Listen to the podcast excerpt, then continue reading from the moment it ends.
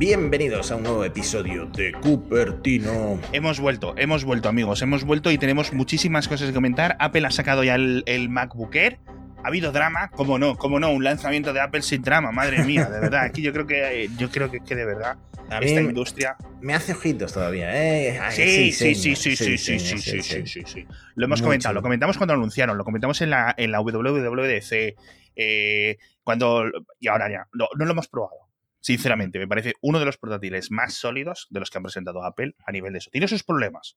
Sí, Ahora los ahora, hablaremos, pero quiero que comentes una cosa, porque generalmente los medios sobre Apple, los blogs de Apple, pues eh, eh, informan sobre, por ejemplo, el juicio de Apple con Epic, con Tim Sí, Sweeney sí. y tal. Sí, Pero tú eres el que mueve realmente los hilos. eh. ¿Ah, tú eres el que te habla, el que te hablas Ah, con Tim es que, Sweeney. es que, claro, bueno, Tim Sweeney, jefe de, C- de, de Epic Games y archienemigo de Apple, me puso un DM en Twitter. Estuvimos, estuvimos chateando. En fin, lo que quería el amigo Tim Sweeney, joder, que, que- que de verdad, es que dice, oye, eh, bueno, ¿me das un segundo que abra la conversación?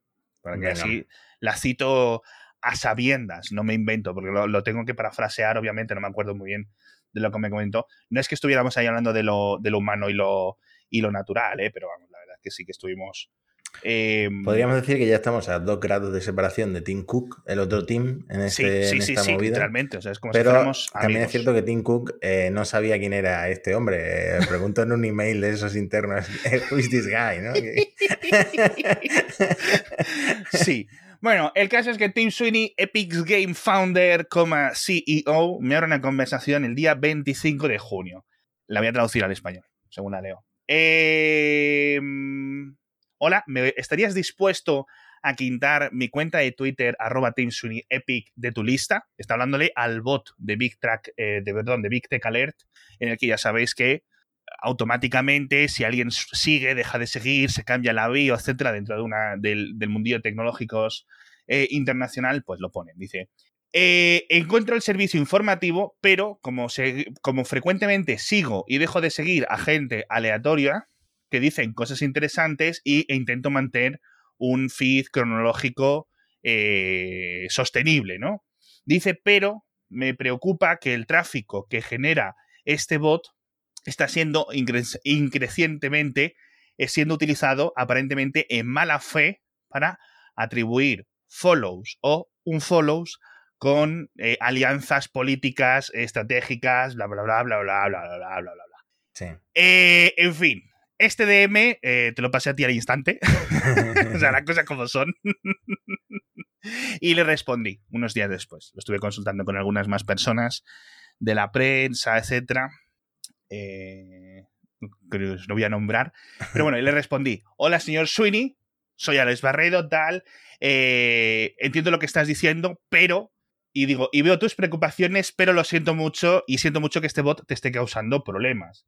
Pero, siendo todos sinceros, este, eres el CEO y el fundador de una porta- importante compañía tecnológica y tus posiciones son muy interesantes para eh, seguirlas y mantener, eh, digamos, esto.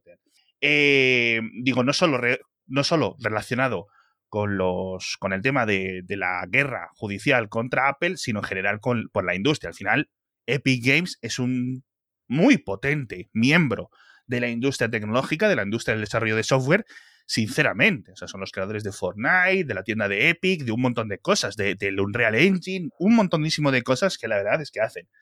Digo, espero que lo entiendas. Me responde el lunes, eh, perdón, el 27 de junio. Dice, entendido, y esto es información pública, con lo cual entiendo que es un derecho periodístico. Ya ves tú, Bueno, en fin, tienes razón. Dice, simplemente veo que es triste que las eh, luces se apaguen entre la industria con más CEOs teniendo una presencia online un poco automatizada, mucho más de PR y de cosas así, ¿no? Digamos que la gente que está en su Twitter realmente siendo ellos mismos, como él, como Elon, etcétera, pues que eso, eso es un poco raro. Y ahí ya le dije yo, mira, lo siento mucho, pero, pero es lo que hay. Así Hmm. que esa es mi conversación y, y espero que Apple lo encuentre interesante. Pero bueno, en fin. Bueno, tú eh, mantente en esta postura hasta que te ofrezcan pues una cifra bastante elevada por, por callarte. Lo, hemos dicho, este bot eh, me, va, me va a llevar a la cárcel o a, una, o a una mansión. No sé dónde me va a llevar. no sé, porque luego, eh, por ejemplo, Elon Musk a Elon Jet le ofreció 5.000 dólares. Que, fíjate tú qué se hace hoy en día con 5.000 dólares. Con 5.000 dólares nada, no te da ni para, ni para las ruedas del Tesla. En fin. este es el archienemigo de Apple, Tim Sweeney, pero uno de los, mm, yo creo que los fundadores, no fundadores en el sentido común, pero sí de las personas más influyentes en la historia de Apple. Ciertamente yo creo que después de Steve Jobs está Johnny Ive. Abandonó Apple en 2019, hace ya tres años, y hace unos días se contó en el New York Times que habían cesado su colaboración, es decir, se quedaron como consultores externos, ¿no? Recordemos, ¿no? Fundó su empresa que se llama Love, ¿cómo es? Love, Love, From. Love From, con... Básicamente se llevó un montón de gente de Apple y, les, y, empezaron a, cobrarle una tarifa de consultoría a Apple y a otras empresas. Una, tarifa muy, muy elevada, por cierto, de millones y millones y de hecho eso yo creo que fue parte del de lo que hizo que se rompiera al final esa relación que tenían eh, como consultora de Apple de diseño y de, y de, no perder pues la figura de Johnny Ive, de no desvincularla del todo. Dentro de Apple, por lo que he leído, los ejecutivos, algunos ejecutivos se, quejaban de que siguieran pagándole tanto a, Johnny Ive cuando ya estaba fuera de la empresa. Y por lo visto, Ive también tenía sus propias quejas porque no tenía libertad para aceptar nuevos clientes sin aprobación de Apple. Al final Apple, pues, eh, esto será muy común entre sus proveedores y entre sus contractors, como dicen allí, ¿no? Tendrá mucho poder Apple en, ese tipo de cosas. Hombre, eh, si al final le pones una pasta encima de la mesa para que tenga, ¿sabes a lo que me refiero? Y una hmm. pasta, estamos hablando de decenas de millones de dólares al año, etcétera, para lo que sea.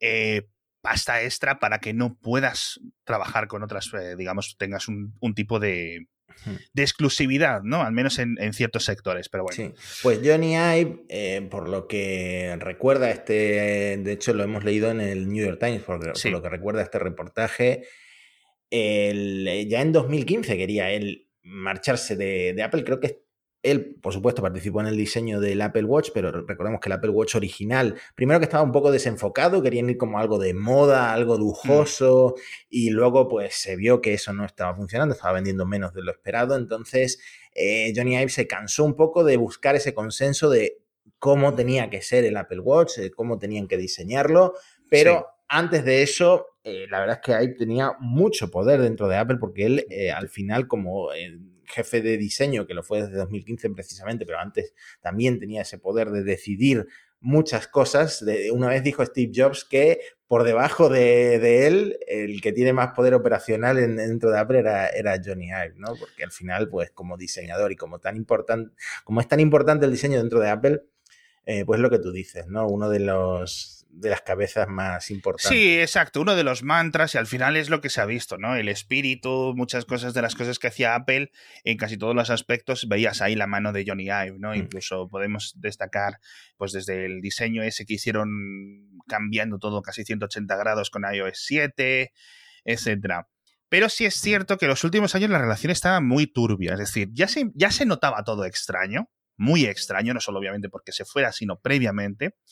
Y claro, recordemos, eh, por múltiples entrevistas y, fuentes de todo tipo, es decir, esto yo creo que ya está completamente verificado, que eh, fue Johnny Ive el que forzó la mano de Apple con los portátiles estos que salieron tan malos durante años y años y años, con los teclados mariposa. Es decir, eran, eran decisiones que primaban el diseño por encima de la funcionalidad, la falta de puertos, un montón de cosas. Y ahora eso se ha acabado y tenemos unos portátiles yo creo que estamos muy contentos con los portátiles de Apple los últimos dos años, ya no solo los de Apple Silicon, sino los de Intel, etcétera, que dices tú, madre mía, qué buen portátil, entre, y, y, gran parte de esos cambios es que volviera el grosor, que volviera la batería, que volvieran los teclados buenos, que volvieran los puertos, que volviera el micro SD, etcétera. Y todo eso fue post Johnny Ive, ¿no? Es decir, era él el que mantenía ese puño cerrado en esa parte, ¿no? incluso en los iPhone, ¿no? Pero bueno.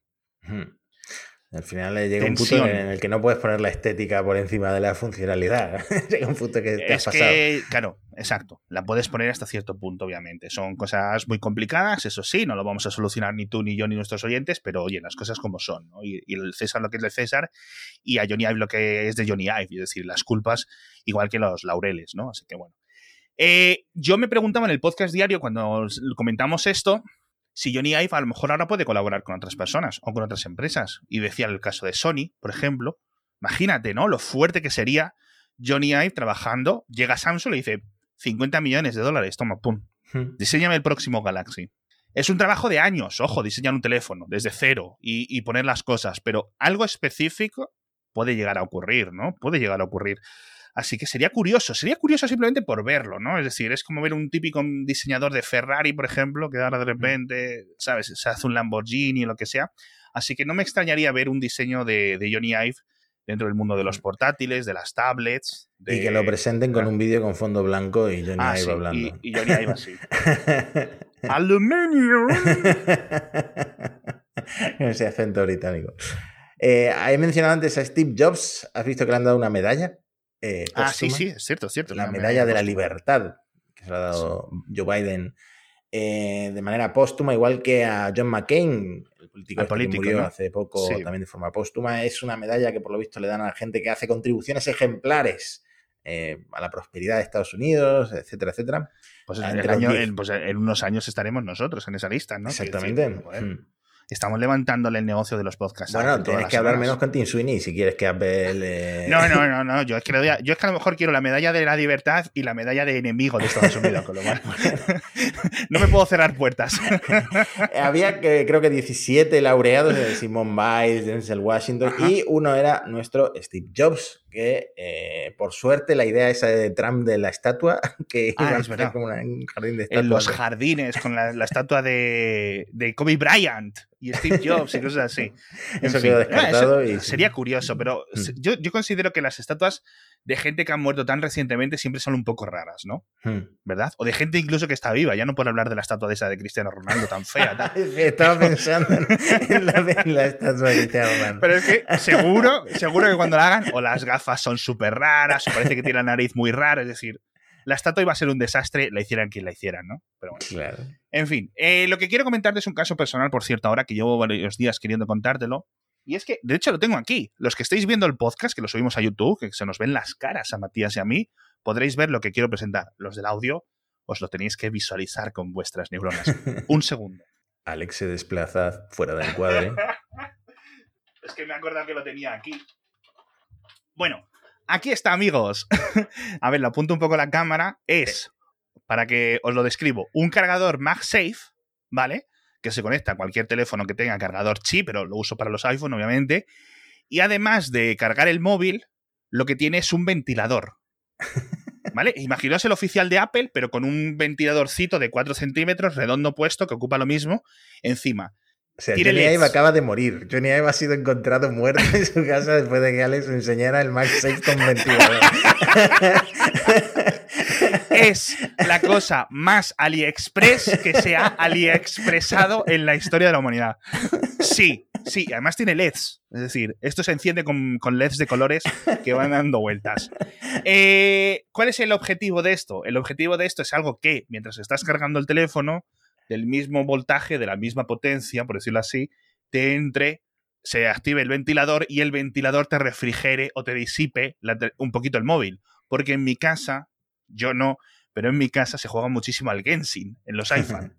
Entonces, el Genshin Impact es un. En, los nuevos iPhone, tío, que vaya a 120 Hz, etcétera, gasta muchísima batería, tienes que estar siempre el móvil cargando. Y con estos calores, ya el verano pasado mi mujer decía: Es que no puedo jugar, no puedo jugar, me queman los dedos. Hmm. ¿no? Oye, pues dicho así, o visto así, eh, este, justo eh, Nintendo Switch, o sea, la, Nintendo Switch y la Steam Deck esta, están recomendando ahora no usar las consolas por, eh, encima de 35 grados. Y tiene sentido, no solo porque le quemen las manos a, tu mujer, sino porque la batería al final se degrada y la carga inalámbrica, por muy eficiente que sea MagSafe, pues desperdicia mucha energía en forma de calor y eso degrada aún más la, batería. Entonces, a pesar de que sea horrible tu cargador con ventilador, y no me lo quiero imaginar con las luces encendidas. puede, puede tener sentido, la verdad. Eh, entonces, esto es una cosa, os voy a dejar el eh, enlace a AliExpress, esto es un invento que se han sacado alguna mente fantástica en China. Lamentablemente, debo informar que no funciona una puta mierda. Después de todo este preámbulo y, de dejarme hablar durante un minuto defendiendo tu producto. Que pensaba, eh, Matías pensando, dice, joder, Ale se va a forrar en afiliados. no, amigos, no. La verdad, cuando se lo regalé a mi mujer, porque esto es un regalo que dijo, este, mi mujer, hoy para nuestro aniversario, te has acordado, ¿no? No. Eh, eh, el ventilador funciona, es decir, algo hace, pero no hace lo que debería de hacer. Es decir, no te enfría el móvil lo suficiente. Me gusta. Es que ni se oye. El ventilador no se oye. Eh, va muy mm, despacio. De hecho, yo pensaba, digo, joder, ¿habrá alguna opción, eh, algún botón para subir la velocidad? ¿Sabes a lo que me refiero? Sí. No. Simplemente esa es la velocidad a la que va seguramente alguien que sepa de diseño 3D, de impresión 3D, un poco de electrónica, etcétera, se podría hacer uno mucho más potente y muy mejorado. Pero yo lo único que he encontrado son versiones, mm, variaciones del mismo modelo en, AliExpress, en, Alibaba, en Taobao, etcétera. Y no merece la pena. Es decir, el móvil se sigue calentando. De hecho, dice mi mujer, creo que funciona mejor al revés. O sea, si le das la vuelta, eh, es un, poco un desastre. Razer, el fabricante taiwanés, tiene uno, tiene un disipador para teléfonos móviles que funciona con cualquier dispositivo, se conecta por imán también por detrás, pero no carga. Y además cuesta como 60 euros. ¿Vale? Es un poco más bonito, es un poco más potente, negro, obviamente con muchos LEDs a los Razer, etcétera, pero no carga. Simplemente usa el MagSafe por los imanes, ¿vale? Y echa un chorro. Se conecta por USB-C y echa un chorro de aire hacia el teléfono. Pero simplemente es un disipador externo. Como los que tienen un montón de móviles Android para jugar más tranquilo o más olas, etcétera, que son muy populares en Asia. Yo no me voy a gastar 60 euros en un disipador para el móvil, sinceramente. a este me pareció, me pareció gracioso porque, ¿sabes? Lo carga y además lo refrigera. No, o sea, no, no sé si es que el USB-C es incapaz de dar, no sé si es que está mal montado, Puede ser, ¿eh? Puede ser que me haya salido a mí defectuosa la unidad, pero de verdad que eh, me da pena. A ver, 15 euros no me voy a arruinar, pero me da pena porque pensaba que. o esperaba que funcionase mejor, la verdad. Pero bueno. Bueno, la idea estaba bien. en su cabeza sonaba espectacular. Así que nada, pero bueno, yo qué sé, yo qué sé. Tengo un MagSafe extra por ahí por si acaso un día lo, lo necesito. Eh, nada más, nada más. Eh, por cierto, eh, ha habido actualizaciones nuevas de software, la 15.6 para los iPhone, nuevas versiones para el iPad. En las betas públicas está la beta pública 1, la beta de desarrolladores 3 de iOS 16, ¿vale? Que los la podéis bajar, yo no la he instalado. ¿Tú la has instalado ya, Matías? Sí, yo sí. la tengo ya hasta en el Mac tengo todas las betas. Bueno, yo tengo ¿Te has puesto Ace Ventura en el Mac? Sí, mm, no sé para qué, porque mi Mac es Intel y muchas de las novedades eh, no están directamente, mm, pero bueno, lo, tengo y es bastante estable. Me sorprende sobre todo en el iPhone. Mi iPhone va perfecto con la beta, o sea, como si... Yo diría, es que la, sensación que tengo es que ni siquiera gasta más batería, la batería de Max de siempre. En el reloj tengo algún que otro problema, cuando uh Siri, no sé, hace cosas raras. Eh, me dura un poquito menos la batería, pero en lo demás, la verdad es que son betas muy estables y que la pública, si queréis probarla, eh, probadla porque yo por ahora no me he encontrado grandes problemas. Yo en la beta 2, modelo de iPhone. En la, en la beta 2, en el 13 mini, en la beta 2 me ha dado problemas con TikTok. Es decir, de mm. vez en cuando tiene un montón de Bueno, pero eso es una ventaja. Que, que te problemas TikTok y no puedas ver tanto TikTok. Es una A lo mejor no es un fallo, es una, es, una característica. Cuando detecta que TikTok está enviando la información a los servicios de inteligencia chinos, Apple me cierra la aplicación. Grande Apple con sus medidas de privacidad. eh, bueno, la beta 3 de iOS 16 tiene el fondo de pantalla original de los, los pececitos, este payaso de los de colores, de los Nemo, vaya, de las Nemonas, mm, muy chulo.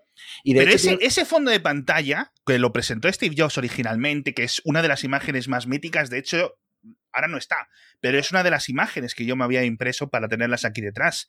O sea, es que es una imagen mitiquísima de la industria de la, de la industria informática, sinceramente. Y no llegó al iPhone. Es decir, solo lo vimos en esa presentación. No, no, no estaba en el iPhone. Ah, no estaba en el iPhone. Bueno, yo recuerdo que la primera versión de iOS no tenía fondo de pantalla, era directamente negro, pero yo pensaba que después sí que la sí que lo incluyeron. Puede ser que no. Lo que sí, esto pues viene con como un efecto perspectiva cuando haces la animación de abrir la, la pantalla de bloqueo, pues hace un efecto guay. La verdad es que está muy chulo. Yo lo tengo puesto, de hecho, y mucha gente que tiene las betas he visto que se lo ha puesto. Sí. o sea que estamos todos ahora mismo con el fondo de pantalla del pez y en el ordenador el de los James Webb. es, que es eh, una locura. las reviews del MacBook Air. Todo el mundo, Apple Esfera, Marques Brownlee, hipertextual, no sé qué, no sé cuánto, no sé cuánto. Todo el mundo con el fondo de pantalla de, de la nebulosa esta del James Webb. La... Sí, tío. O sea, es que es increíble, de verdad. Me ha hecho mucha gracia que literalmente. Y además, el podcast diario y el grupo de Telegram lo estamos comentando y decir, todo el mundo está con el mismo fondo de pantalla. Qué, qué panolis somos. Qué panolis somos. es una pasada. Así que nada, eso, la beta pública, mm, yo os doy permiso que la instaléis, eh, pero bajo vuestra responsabilidad.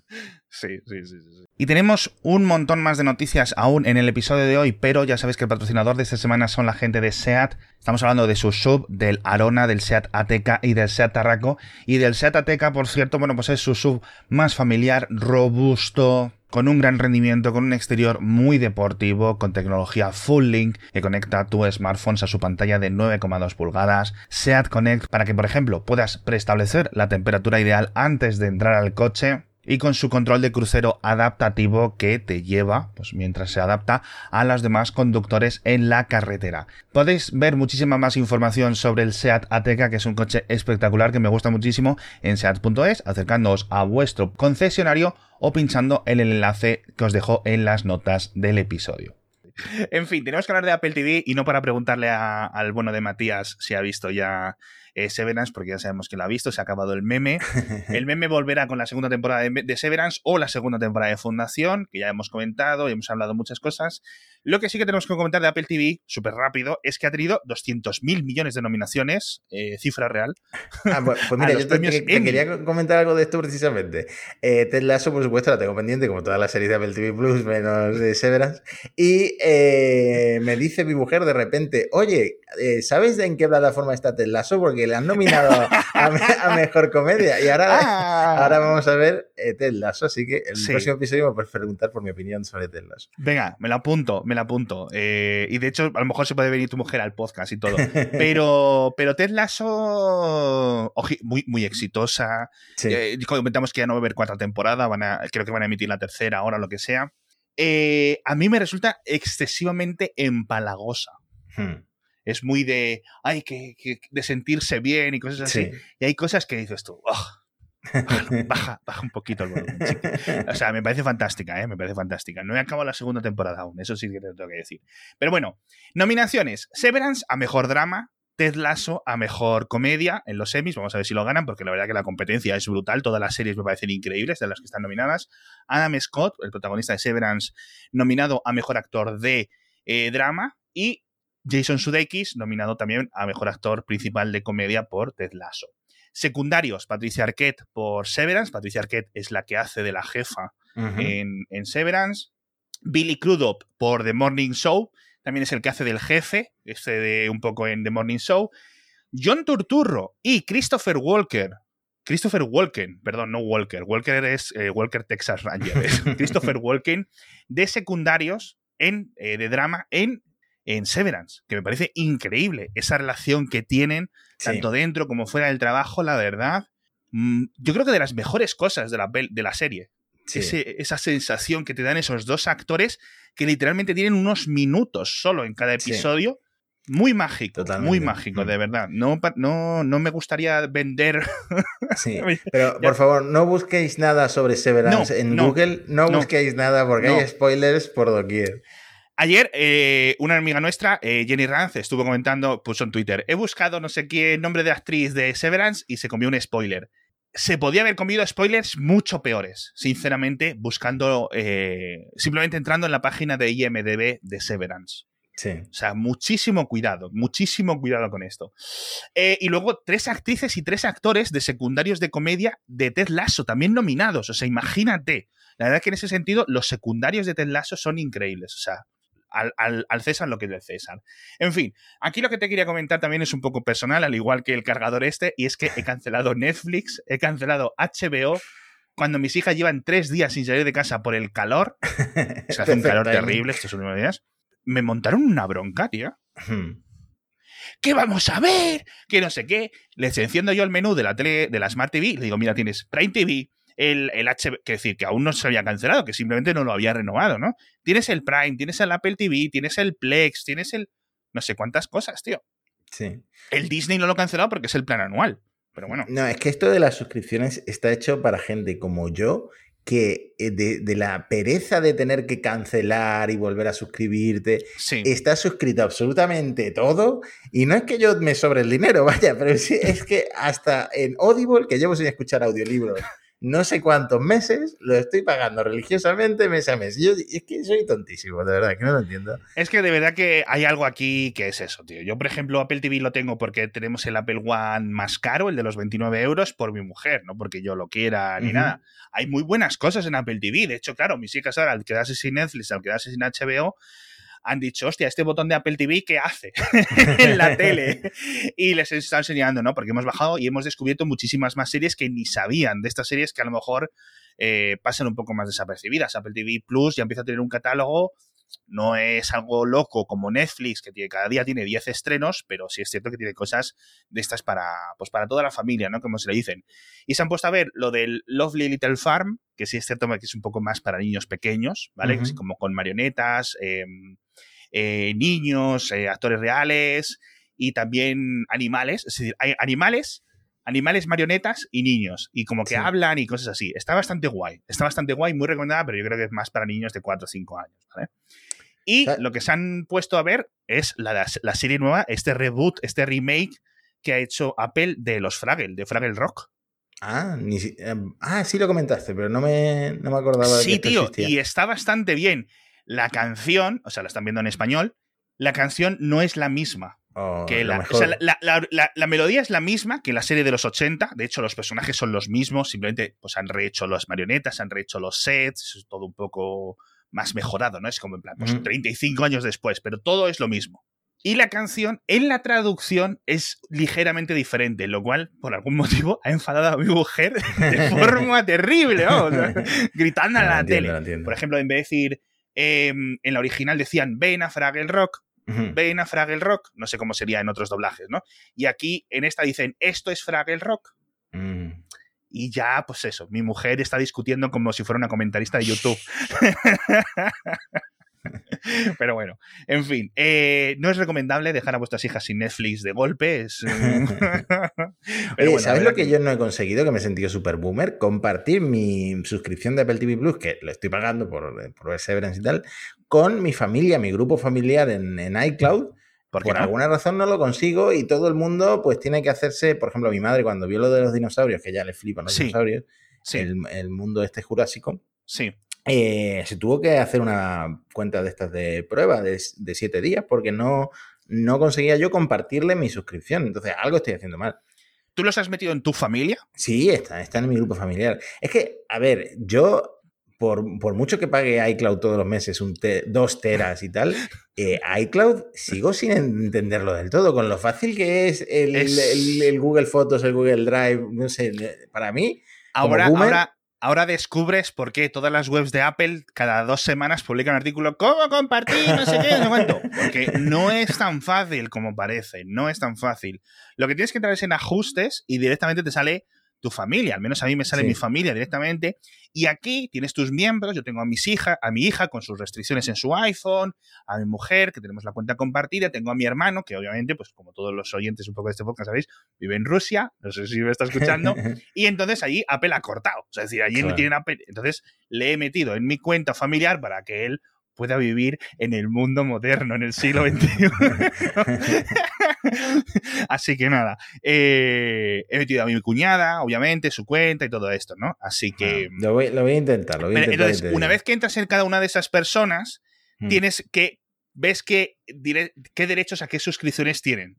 Esto no es ilimitado, o sea, yo solo son, somos solo cinco personas, pero no es ilimitado, pero no sé cuál es el tope, ¿vale? Pero ahí tienes acceso al iCloud compartido, es decir, para que tengas acceso a esos teras de iCloud, o acceso al Apple Arcade, o acceso al Apple TV, y ahí es donde le tienes que dar el acceso. Revisa eso a ver si va a ser ese el problema, pero vamos, es un poco complicado. Si es bueno, ya te, ya te, contaré.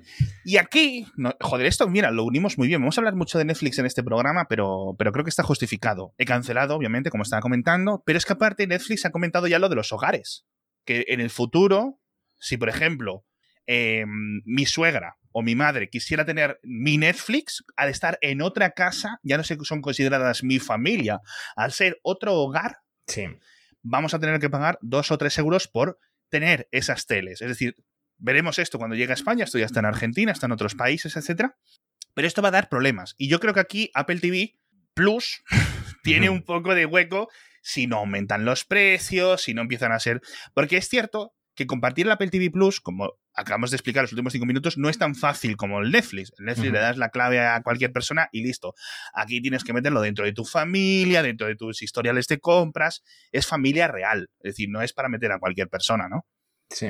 Entonces es un poco más difícil. No sé si se acabará afectando o acabará afectando positivamente, mejor dicho, a, Apple TV Plus. Mm, a ver, Apple eh, tiene mucho margen de maniobra porque tiene una montaña de dinero literalmente en el banco, pero eh, Netflix eh, pues, tiene ese agujero de que todo el mundo comparte el Netflix y de hecho pagar en Argentina, lo están probando en Argentina y en países de Centroamérica. En Argentina son cerca de 2 euros, menos de 2 euros. En el resto de países de, Centroamérica son 3 dólares, creo. Y mm, no me parece tan mal. O sea, al, final, añadir esos 2 euros o 3 euros al mes, que seguramente en España sea más, por mm, añadir casas. Además, parece que tienen controlado el tema de las vacaciones. Se vas de viaje y Netflix reconoce que son tus dispositivos. Exacto. Incluso te permite durante dos semanas añadir un dispositivo nuevo. Eh, no sé, eh, mucha gente está enfadada de me voy a desuscribir, no me vais a ver más el pelo porque esto lo comparto con mi madre, con no sé cuánto. No sé, me parece que Netflix va aquí a mm, hacer algo que de repente van a empezar a seguir pues mm, todas las plataformas de streaming empezando por HBO, por sí. Spotify, yo creo que mm.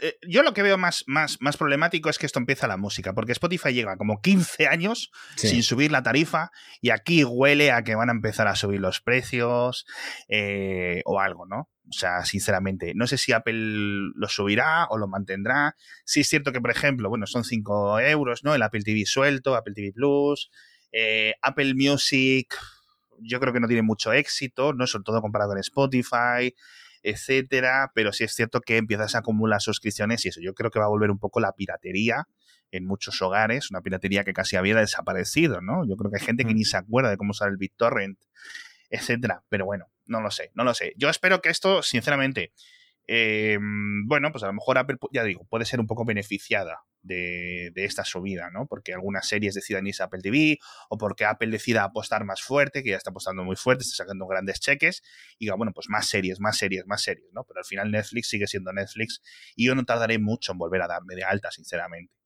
Hmm. Bueno, lo que va a ser la catombe es cuando salga la serie del Señor de los Anillos en Prime Video, la subida que le va a meter eh, Amazon al Prime Video. en mitad del primer episodio triplica el precio. Además, viendo los trailers se ve que no ha sido algo baratito de producir. No, no, no, no. 465 millones de dólares por 10 episodios. 465 millones, tío. Se ha gastado más Amazon en, los anillos de poder que Apple en desarrollar el coche, ¿sabes? en fin, oye, que llevamos 33 minutos y no hemos hablado del portátil. Madre mía, se nos escapa. Bueno, ¿Lo dejamos, ¿lo dejamos para el siguiente episodio? No, no, lo resumimos rápidamente. venga, en lo del SSD, exactamente lo mismo que pasó con el MacBook Pro base. Lo mismo que está pasando ahora con el MacBook Air de 13, eh, de 14 el MacBook Air de 13, de 13, de 13, de 13. ¿13? Efectivamente, sí, siguen siendo 13 pulgadas. De hecho, 13,5, ¿no? O algo así eran. En fin, este nuevo MacBook Air que comentaba el mismo problema. Es decir, que al tener solo una única pastillita de SSD, pues claro, no tiene la paralización, con lo cual tiene 256 eh, GB de almacenamiento SSD, lo mismo que el MacBook Air con M1, pero son más lentos para escritura y eso.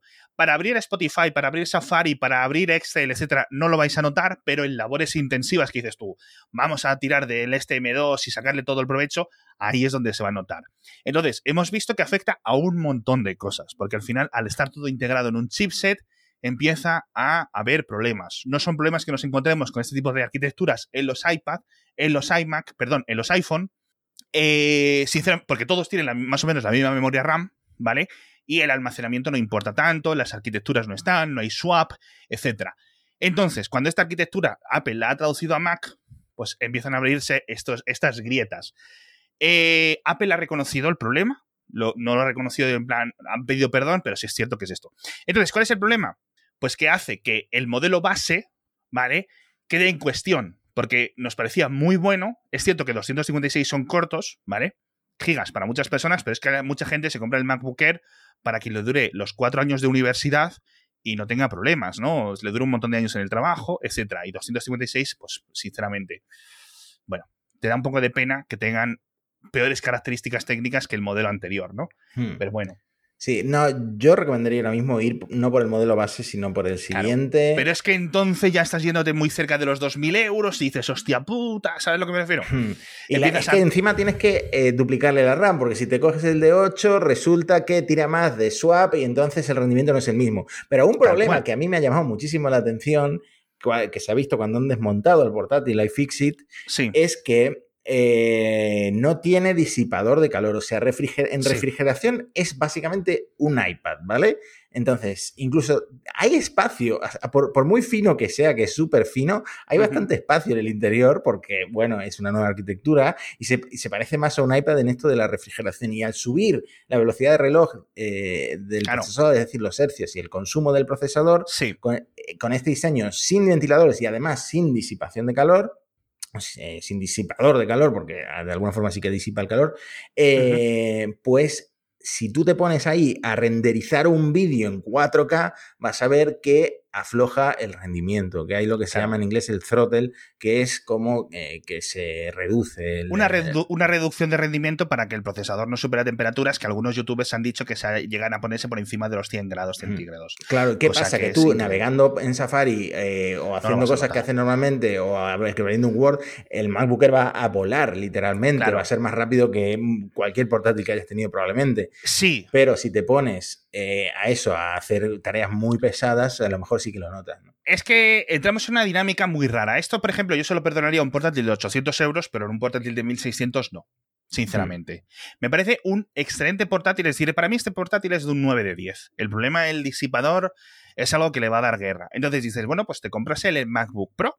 Perfecto, el diseño de 2015, este que tiene disipación, tiene ventilación activa, que se enciende, pero la disipación de los portátiles sigue teniendo los límites, a no ser que te compres un portátil gaming, un portátil especial, ¿sabes a lo que me refiero? Sí. Entonces, bueno, es que al final son portátiles. Si tú al final quieres sacarle el máximo rendimiento a los procesadores M, a los de Apple Silicon, en portátil no lo vas a encontrar. Es cierto que es muy cómodo, es cierto que no sé qué, pero al final es lo que es. La gente sigue trabajando en escritorio por este tipo de cosas. El Mac Studio es tan alto precisamente porque Apple le ha puesto unos ventiladores muy grandes. Y es mm. la única forma real de conseguir que funcionen los M1 Pro y los M1 Max con un rendimiento real, porque necesitan toda esa ventilación, a pesar de que consuman muchísimo menos que un Nvidia más un Intel más un no sé qué, pero es lo que hay, sinceramente, es lo que hay.